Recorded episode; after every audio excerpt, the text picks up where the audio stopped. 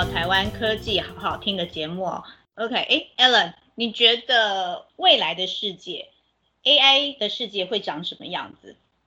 好，这个我简单讲一个小故事给大家听哈。我有一些朋友啊啊，再过十年二十年，他们要退休了，所以他们很担心他们的看护呢听不懂他们的话，所以他们想要学一些印尼话啊、越南话。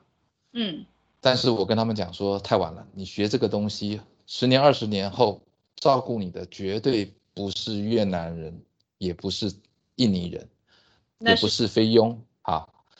那你你你会想说，那越南可能是太贵了，他们发展起来了，会不会到非洲去？那我觉得也是不可能。我觉得未来十年二十年照护老人的是机器人，所以你们学这个都没有用。那所以我认为 AI 的发展会影响到生活的每一个方面。这是我的看法。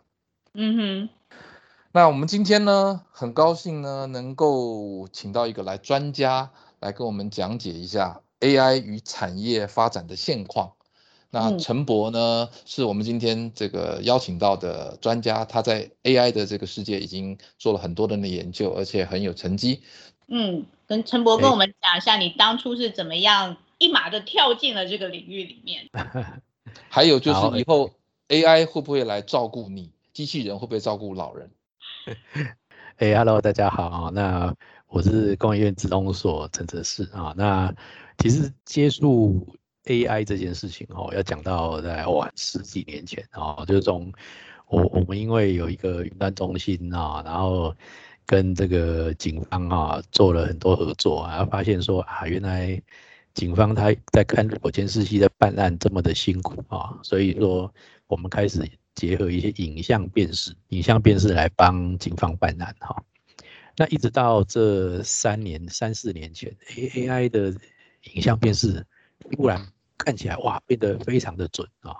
我我们这个团队呢，就就开始诶，完全全新的投入这个 A I 的影像辨识啊，陆陆续续呢，也做了很多这些 A I 的应用跟一些。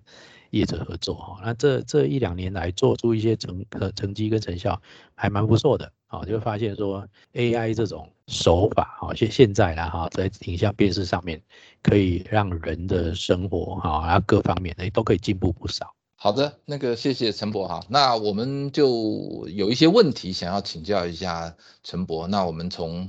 这个简单的问题一直问到很深入，然后一个一个带进今天的主题哈。那请问传统的 AI 演算法？模型跟当前的 AI 演算法的模型，它的差异是在什么？好，在过去啊，我们在讲的 AI 演算法模型哈，大概都是讲这种 machine learning 啊，或者这种 rule base 啊，比较归纳型的哈。我我举个例子哈，比如说这个，你希望在一张影像里面辨识出有没有正方形这种物件啊？过去人啊，就会把人自己哈当做那个分析的人啊。他去归纳条件啊，那我问你们，正方形有什么条件？就是四个边一样，四个边要正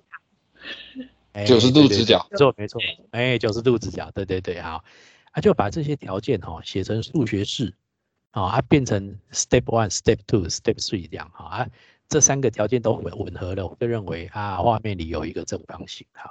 所以过去哈这种 machine learning base 或 rule base 这一种。人都要介入很深啊，那造成说，哎，我今天哈想发展一个这个会认车牌的，或者会认门牌的演算法，我都要去找这个学校的老师啦，哈，或者是学有专精的这种科学家啦，因为为什么？因为这些人呢，很会归纳这些条件啊，很会会有一些数学工具。好，会知道这些斜率啊，哦，曲线啊，它该用什么数学式啊，它去组合出这些 rule base。所以在过去的这些 AI 演算法，都要这些专家才发展得起来。好啊，但是这两三年来的这个 AI 演算法模型突破了这件事情。我怎么说突破嘞？他们现在叫有一，就是大家现在的 AI 演算法都是一种叫做深度学习的模型哈。啊，这些深度学习的模型哈，透过很多专家学者的研究之后哈，现在只要做到，你只要收集资料哦，比如说你有一百张上面有正方形的照片，啊，有一百张上面是有的，其他是圆形啦、哈三角形啦、椭圆形哈，把这两百张照片啊放进这个类神经网络啊，深度学习的这种类神经网络里面，让他去学习个，比如说哎十万次、百万次之后，这个模型就很会认图片上有正方形。嗯，哎，对对对，所以这个这个这个类神经网络哈，在学习的过程中，他会慢慢的归纳出只有这个类神经网络看得懂的那一些条件跟数学值。好，啊，有这个工具之后，哇，那不得了，因为有资料的人不用再去找那些数学家，他只要自己训练训练训练训练训练，哎，就可以拿到这些入我跟这些数学式，然后让他执行，可以去完成他想要认出来的东西。好，所以。打破了这个门槛之后呢，这种影像辨识的应用领域变得非常的广啊。好，那刚才陈博提到说哈，资料哈，我们把它标示这个正方形，然后它会辨类神经会辨认出来。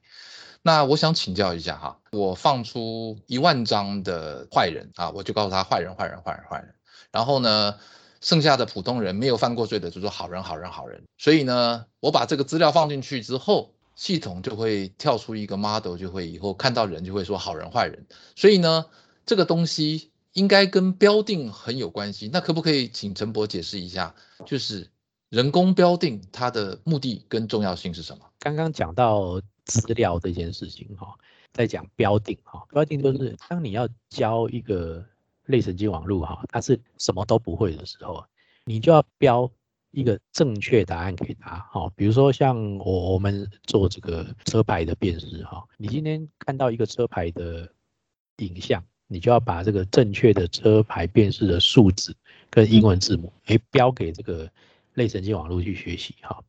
这种标的方法到底该怎么标啊？什怎么标才叫做准确？其实蛮重要的，所以在类神经网络的这一支里面呢。前面做模型做这个资料的标注，其实有很多手法是很呃很重要的，要把这个资料标对。我该准备多少资料量，这个类神经网络才学得起来嘞哈。比如说像刚刚举那个例子很简单嘛，正方形，哦，可能就是一两百张、两三百张，哎，类神经网络就学会了简单的工作哈。那如果你要认车号啊，这种有 A 到 G 又有零到九，然后又乱排，然后又有一些什么外面的嘛，太阳光照啊，刮风下雨啊，好阴影又不一样，这种好像我们的经验可能就要哇数百万张，要到这种等级，那个神经网络才会学的偏准这样子。像我们常常在路上会看到一些车牌啊，他可能呃就是故意把它磨的比较不清楚，就白白的这样子，他在做人工在做辨识的时候，他一样可以辨识的出来吗？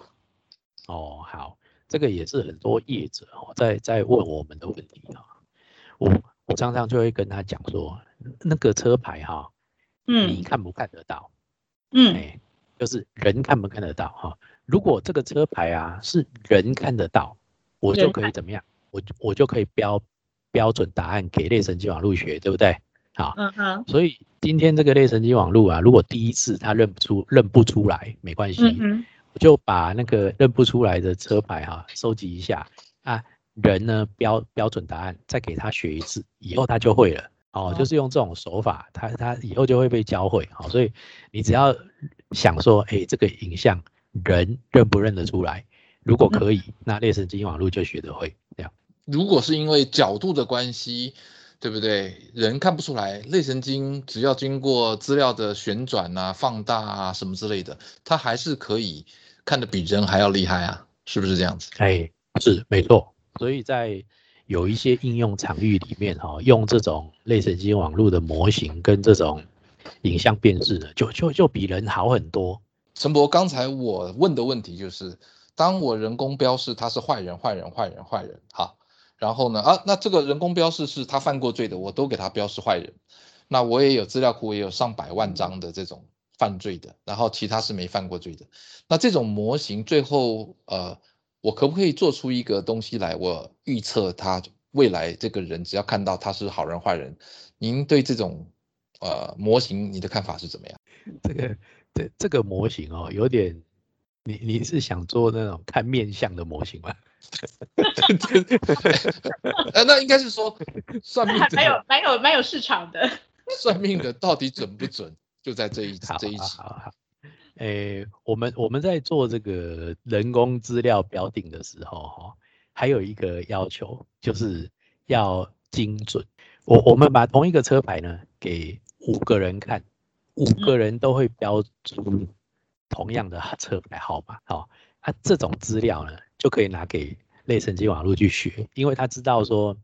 这个车牌输入之后呢，它的正确标准答案是什么啊？但是你刚刚提的那个例子哈，这个正确标准答案就有一点模糊。比如说你把一个人的照片给五个人看，然后问这五个人说：“哎，你觉得他是不是坏人？”这样哈，这五个人可能都会有不同答案哦，甚至隔天他又觉得：“哎，我昨天看那个人好像不像坏人。”啊，像这种结论跟答案比较模糊的这种 case。类神经网络目前的类神经网络，它就学的不好，好，所以你如果要判断说，哎，你的这个痛点啊，或者你的需求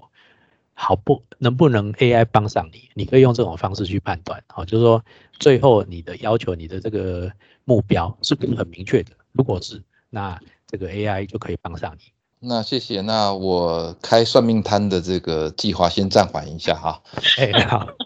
那个好。那我们想说，既然谈到 AI 哈，我们就直接进入应用了。那请问陈博哈，现在你看到 AI 落地应用，实际可以用啊？那有一些东西是自驾车，它现在还没有到达完全可以落地应用，它只到辅助驾驶。现在 AI 落地应用的案例，请问有哪些？可不可以分享一下？因为我们团队哈，从这三年来做 AI 哈，其实接触到很多业者哈。这些业者陆陆续续都有把他们场域的需求啦、痛点啊，哈，丢给我们。我有我们在比例上哈比较成功的哈，我这边提几个哈，比如说像车牌辨识很明确啦啊，然后再来人脸辨识这几年做超做的很棒哦，哈，嗯哼，然后有一些智慧围篱啊，你会看到现在市面上很多这种那种录影摄录放影录影机啦哈，监视器的录影机都开始有一些。智慧为理会认人的功能啊，然后还有一些生产线上的这个 AOI 哈，就是做这种光学检测仪的，看你这个产品良率好不好这种哈，这这一些领域哈都有确实的在用 AI 协助他们哈，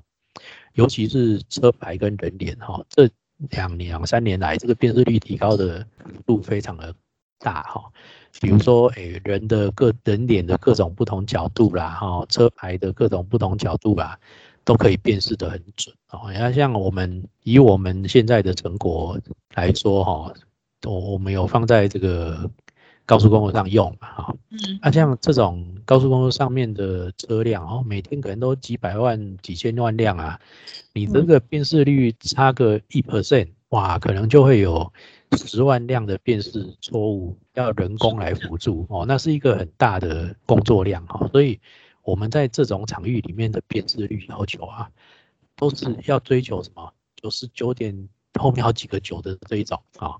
才才能降低人力的需求嘛。那也可能刚好在这种应用领域里面呢，它的资料集也够大哦，它每天就是一两百万辆车在做在跑哦，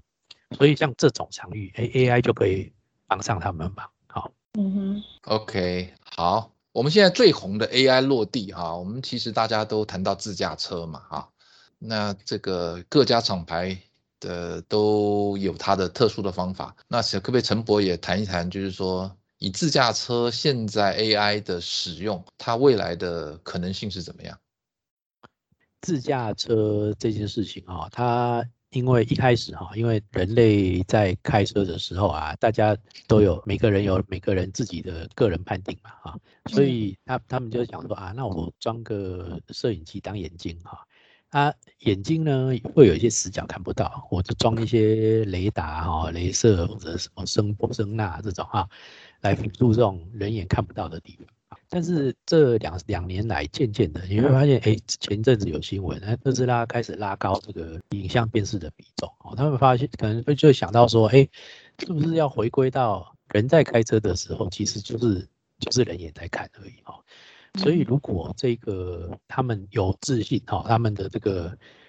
AI 的辨识模型，哈，能够处理成跟人眼的辨识一样，好，做一样的判断，一样的行为。那在这个自动驾驶，哈，或者辅助驾驶车上，哦，就真的要把这个影像辨识的比重拉高，哦，就就会是未来的趋势，啊。所以现在自驾有分 Level One、Level Two 啊，辅助驾驶 Level Three，Level Four 是全自驾。那请问陈博认为什么时候可以达到？全自驾的阶段，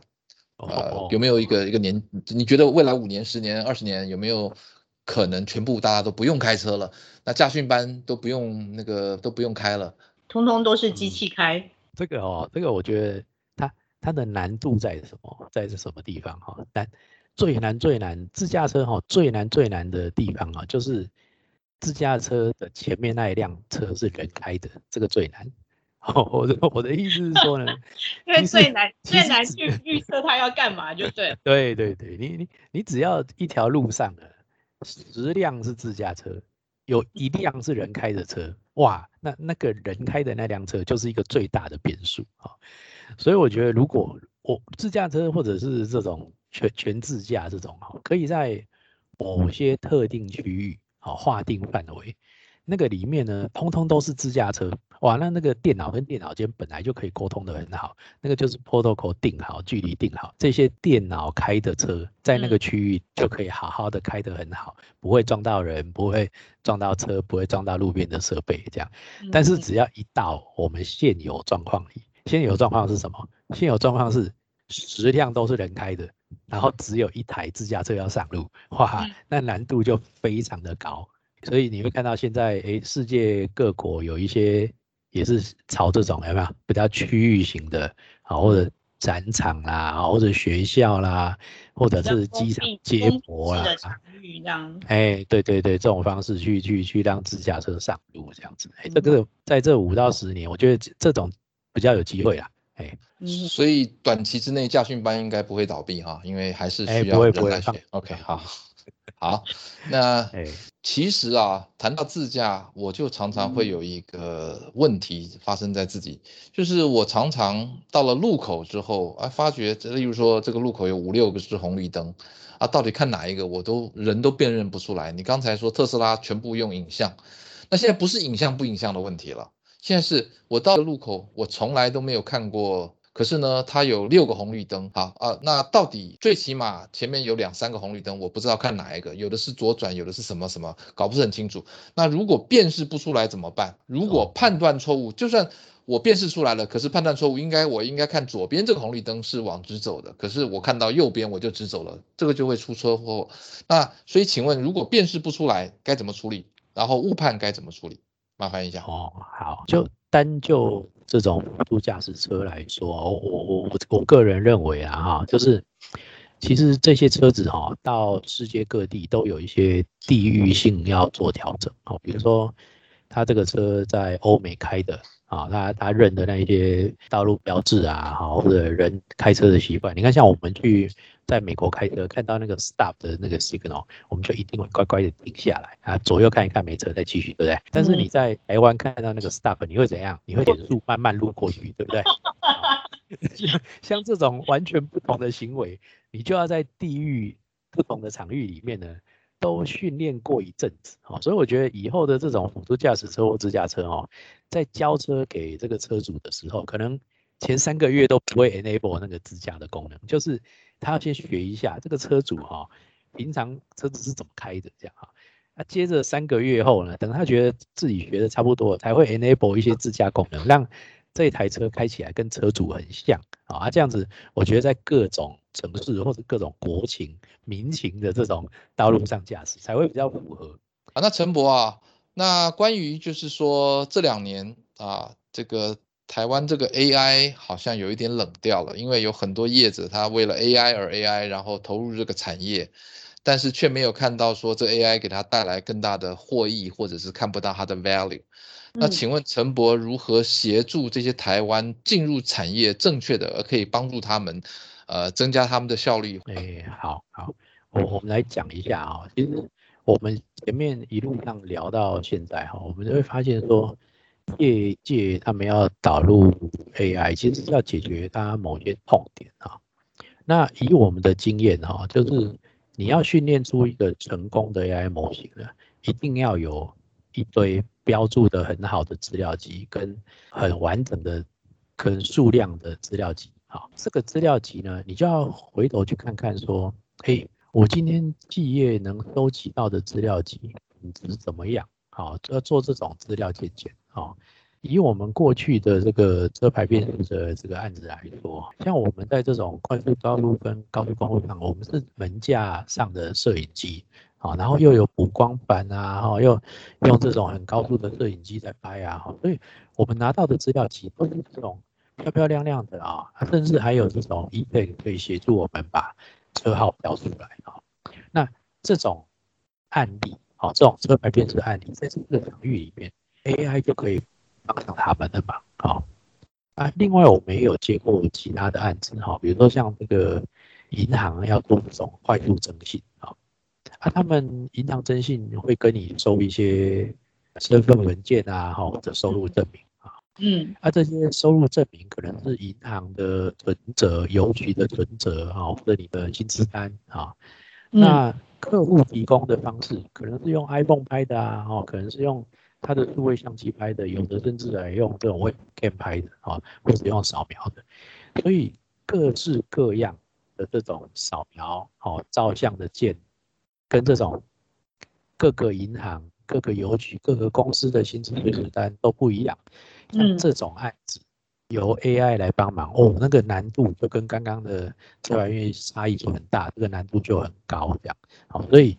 我我建议就是说，台湾的产业它要导入这种 AI 的影像辨识，要解决问题的话，都要先回头来看看它的资料长什么样子，先做好资料鉴解，才能决再再再来决定说到底要不要导入 AI 这样子。嗯，好，那接续着上面的那一题哈。就是在深度学习的商业市场中啊，台湾应该注专注在哪一部分？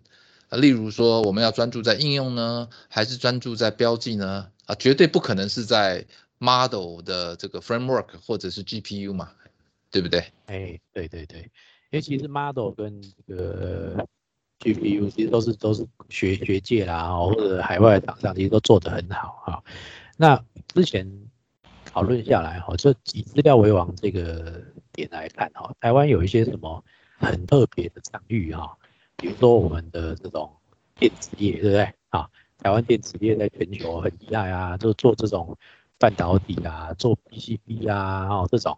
他们产线上的这种 AI 影像辨识的需求，就是就就是很特别的，好很特别的，而且资料量、资料集也都够啊，这种。啊，另外一些这种智慧城市里面的交通啊，或者是我们的这种机械业的生产产线啊，好，这种都都都是很棒的场域，可可可以让这种深度学习帮上忙，哈。那甚至过去你看，像我我们有一个例子，哈，就是说，像各位有没有在路边呃停过停停过车收拿过这个收费单？有吗？有，嗯，有对啊。这些收费员哦，除了在打你那个收费单的车号，他他都还会拍张照，嗯，做你停在这个停车格的左正，哈，免得以后哎你停车单遗失干嘛哈，这也他可以补发哈。那你有没有发现，就这么简单的一个动作啊，台湾已经实行了这个二三十年，只要有路边停车格都是这么干的哈。但是默默的这二三十年，他也帮这个。AI 呢，收集了一个很棒的资料集。怎么说呢？第一个，这个收费员在打这个收费单的时候，一定是很小心的打正确的车牌号码嘛，对不对？啊，才收得到钱。所以，对对对，它这个准确率就很高嘛，对不对？好，再来，他不管刮风下雨怎么样，都会来收钱，对不对？哈，所以呢，他他他拍的这些照片呢，哈，就各型各样、各种角度都有。哇，那很棒，嗯，各型各状的各种角度都有标准车牌的解答，哦，像这种资料集就非常适合拿来训练 AI，哦，那这个例子也很棒，就这样。OK，好，谢谢。那请问哈，就是前面讲了这么多案例，那有没有遇到一些问题啊？那很困扰的，而且那这些问题到底是呃目前业界上是哪些？好好，我讲一下啊，就是这这两三年来跟业界在互动的过程哈，其实开始业界对 AI 不熟悉，有有有太多幻想啊，他他会觉得说哇，你这个 AI 拿来，我这个问题就。就百分之百，所有问题都解决了，这样。对对对对对，甚至还有业业者跟我们说，哎，你这个辨识率哦，帮我做到百分之百。我说哇，这这有点不太可能啊。那有些业者说啊，你可不可以来来来，你你跟我说你这个辨识率可不可以？因因为我知道我我我们跟业者签约，可能开发一个演算法嘛，好啊，他就觉得说。嗯，你教的这个成果呢，要有个什么辨识率九成五啦，哈，这样。可是说真的，因为我们这种在做 AI 影像辨识的的这种团队来说，哈，你你要在一开始就能够去 commit 一个辨识率，这件事情其实是很难的，哈。为什么很难呢？因为第一个你有资料的问题，对不对？好，再来你有标记的问题，嗯，再来去。训练训练训练的过程中，你你到现实的场域去部署的时候，上线会有上线跟部署的问题嗯，所以我我们很难去一开始就对这种 AI 模型就压一个哦九成五或者九成九的准确率，这个很难。业界真的要了解这件事情啊。那所以我们前面这这一两年哈，就花了很多时间跟几个比较 key account 的业主哈。就很努力的在沟通这件事情，甚至我们还要开课去教他们什么叫做 AI，这样让让让他们先懂哦，原来 AI 训练模型是这么一回事，这样啊，然后他们慢慢的才能接受，说我一开始跟你签约的时候，先不压这个，先先不压这个辨识率的准确度，好，好，这这个这个是我们遇到一个最大的问题的那再来呢？我没有遇到像这种模型训练完之后，发现哇，这个导入成本太高。怎么说哈？你看，像以我们有一个例子，在这种转运站哈，他希望能够去监控一些人流啦哈，或者这些人旅客有没有不小心跌倒啦哈，或者打翻饮料在这种地面上，他要赶快去清扫。这些模型呢，我都有帮他训练出来，都都可以用了哈。但是呢，他遇到一个问题，就是。现在 AI 哈模型要执行要运行，都要靠 GPU 卡。这个 GPU 卡呢，便宜的动辄五六千块，贵的一张可能要数十万啊。一个转运站可能有一百只监视器，他就要买个二三十张的这种 GPU 卡，光是这个卡片就要花三五十万。所以在一年多前我们遇到这个问题的时候呢，哎，我们就开始。我们就开始想说啊，那我是不是能够找一些比较便宜的方案，哦，把这种 AI 的辨识模型，把它开成晶片，啊，特定的晶片，啊，大量的生产，去降低那个电池门槛，啊，或者是说，我今天去发展一些加速的演算法，比如说你那个监视器每秒可能要录三十张，好，过去的方式就是这三十张每张都用 AI 去辨识。那当然成本就高啊，哈。但是如果我今天这三十张哈，里面只有用，比如说，哎，每五张用一次 AI 变，然后呢，其他四张呢，用传统的这种 MCU 或 DSP 做，那个成本很低的哈。让这种传统的演算法跟 AI 的演算法彼此互相混合着用，好，让这种应用成本降低，可以快速部件的一个手法之一啊。嗯。所以近来我们已经开始在发展一些这种。解法哦，让这种业主在导入 AI 的时候，哎，建制成本不要太高哦，然后准确率又够。啊，不过这整个呢，都还是要要采用的业主要要有这个背景哦，要要慢慢了解 AI 到底是什么。那个就是刚刚讲到这些业者有这个期望不太对的这种问题哈，我被问过最多的问题就是说，哎，AI 可不可以准确预测股市？我的统一回答都是：假定它可以准确的话，我今天就不会在这里讲。啊，所以所以不切实际的这个期望就是真的。这个问题是用 AI 预测股市是最多人问的问题。好，现在就是我们讲到了碰到的问题啊，还有这个应用的方面呢。那我们讲讲未来好了，就是说呃，我们讲的是现况。未来还有哪一些东西 AI 可以帮助这些产业能够运用？呃，我们在看啊，比如说像在医界医学上的应用啊，这种 X 光片啊、MRI 的拍照啊，哈，这种已经开始在用了哈，所以我觉得在未来这种医界的这种跟影像相关的哈，甚至各位有没有去照过胃镜的？哎，